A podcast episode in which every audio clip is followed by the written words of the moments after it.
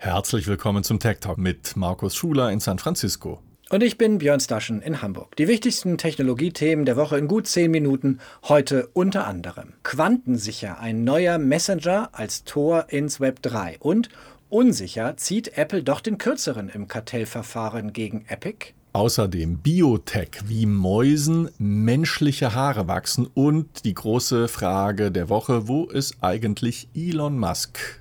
Ja, wo ist er denn? Markus, alle reden übers Web 3, die Idee von einem dezentralen Internet, das nicht die großen Konzerne kontrollieren, das vielmehr zusammengesetzt ist aus vielen kleinen Servern, die miteinander das Netzwerk bilden noch eine Zukunftsvision, aber eine, die immer greifbarer wird. Beispielsweise mit einem neuen Messenger, der jetzt in den App Stores erhältlich ist von Android und Apple. Hinter dem XX Messenger steht der bekannte US-Wissenschaftler David Chom. Chom ist selbst eine Legende, hat schon vor 20, 30 Jahren die theoretische Basis für vieles gelegt, was heute eine Blockchain ausmacht. The messenger that we've launched just recently, you know, it's gaining a lot of uh, usage and traction, which is unser Messenger bekommt gerade viel Aufmerksamkeit, das ist großartig. Für uns ist der Messenger nur das schmale Ende eines breiter werdenden Keils, der das Eintrittstor ins Web 3 sein kann. Denn das Web 3, das viele Fehler des Internet vermeiden will, ist eine sehr technische Idee und für normale Menschen ist es kompliziert hineinzukommen.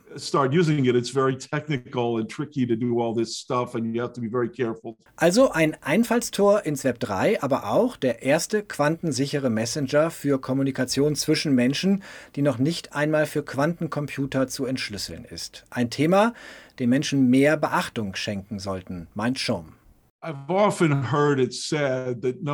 Ich höre oft, niemand sei ja wirklich an mir, an meinen Daten interessiert. Ich habe ja auch nichts zu verstecken. Also warum soll ich besonders aufpassen? Auf der anderen Seite wissen viele Leute aber ja auch, dass der Skandal um Cambridge Analytica und Spionage durch Facebook der Gesellschaft großen Schaden zugefügt haben und potenziell auch weiter zufügen werden. Done a lot of harm and has, holds potential to do a lot more harm. Schaum hat im Gespräch mit dem Tech Talk auch die Verwundbarkeit von Blockchains angesprochen. Quantencomputer, die waren lange Zeit ferne Zukunftsmusik, aber nun investieren vor allem Regierungen viel Geld in diese Projekte. Wenn also die Supercomputer irgendwann den Blockchain-Algorithmus knacken können, dann sind natürlich auch Kryptowährungen wie beispielsweise der Bitcoin nicht mehr sicher vor Manipulation. XX Networks hat daher auch eine eigene Kryptowährung entwickelt, den XX Coin. John hat im Gespräch mit uns auch seine Motivation für all dies erklärt, nämlich die Welt zu einem besseren Ort zu machen und Menschen zu ermöglichen, alle ihre Möglichkeiten zu entfalten. Das ganze Interview gibt es ausnahmsweise als Extra-Ausgabe unseres Podcasts auf techtalk24.net. Themenwechsel, Markus. Apple hat in der vergangenen Woche Björn glänzende Quartalszahlen hingelegt, da waren sich alle ein einig.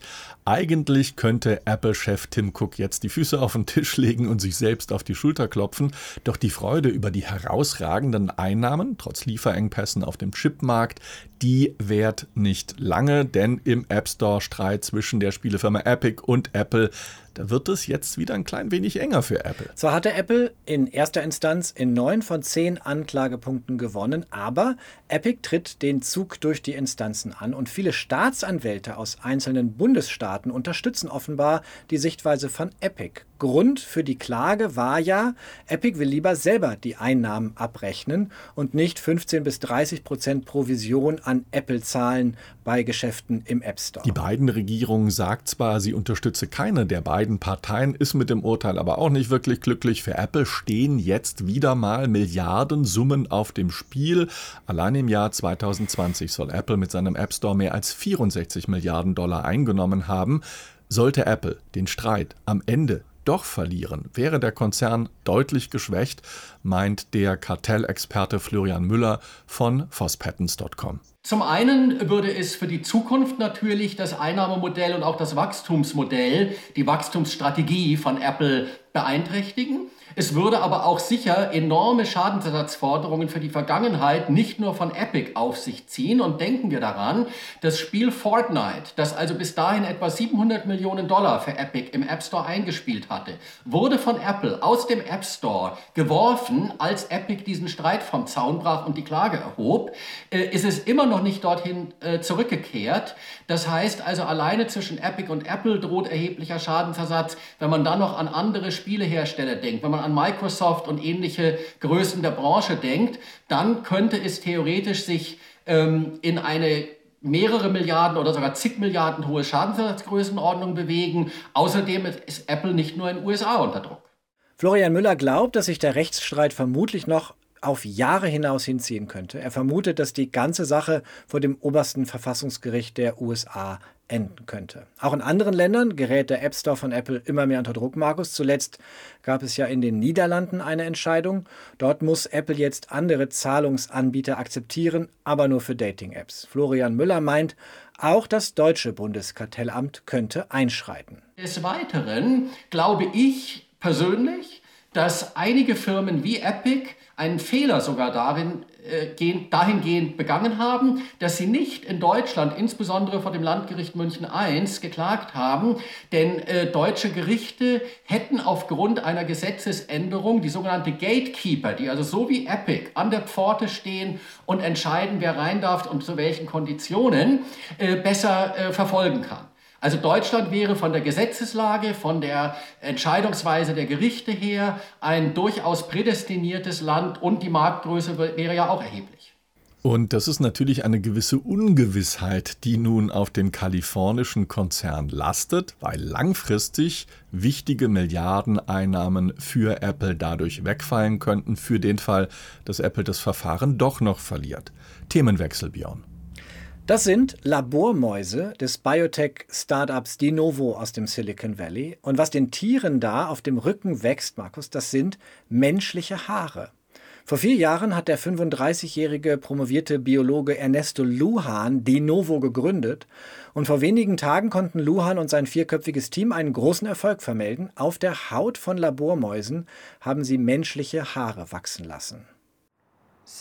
Mit unserer Methode können wir Zellen aus der Haut in Haarstammzellen umwandeln. Wir haben diese Zellen dann auf eine Maus übertragen. Dazu entnehmen wir dem Tier einen Hautstreifen und ersetzen diesen dann mit unseren Haarstammzellen und einer speziellen Stützschicht.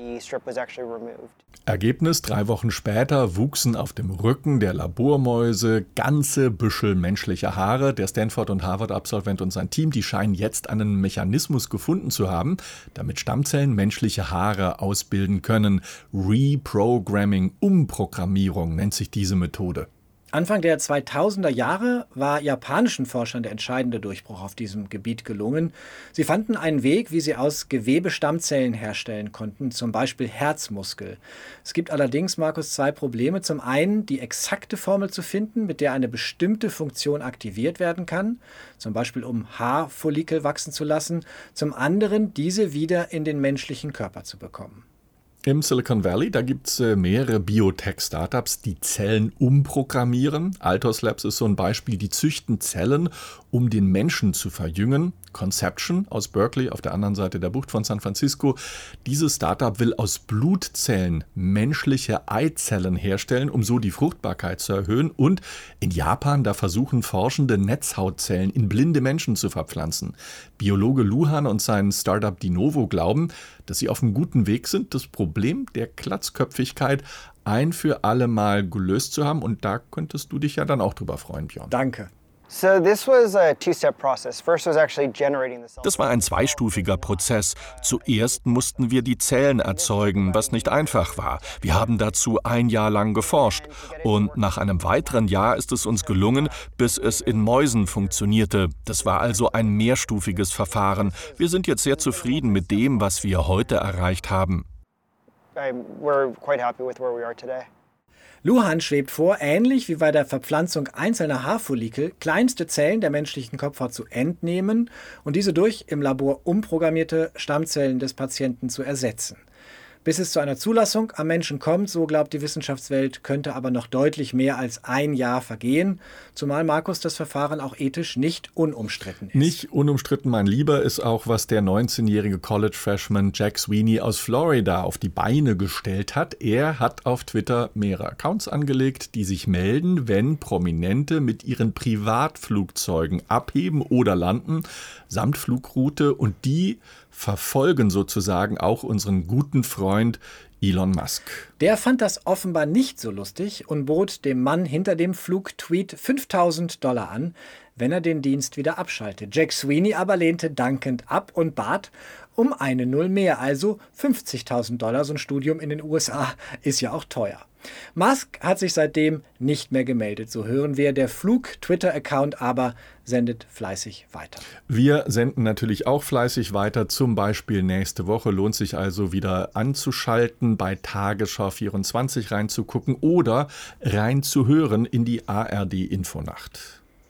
Außerdem sind wir auf der YouTube-Playlist der Tagesschau sowie als Podcast unter techtalk24.net. Bis nächste Woche. Tschüss. Tschüss.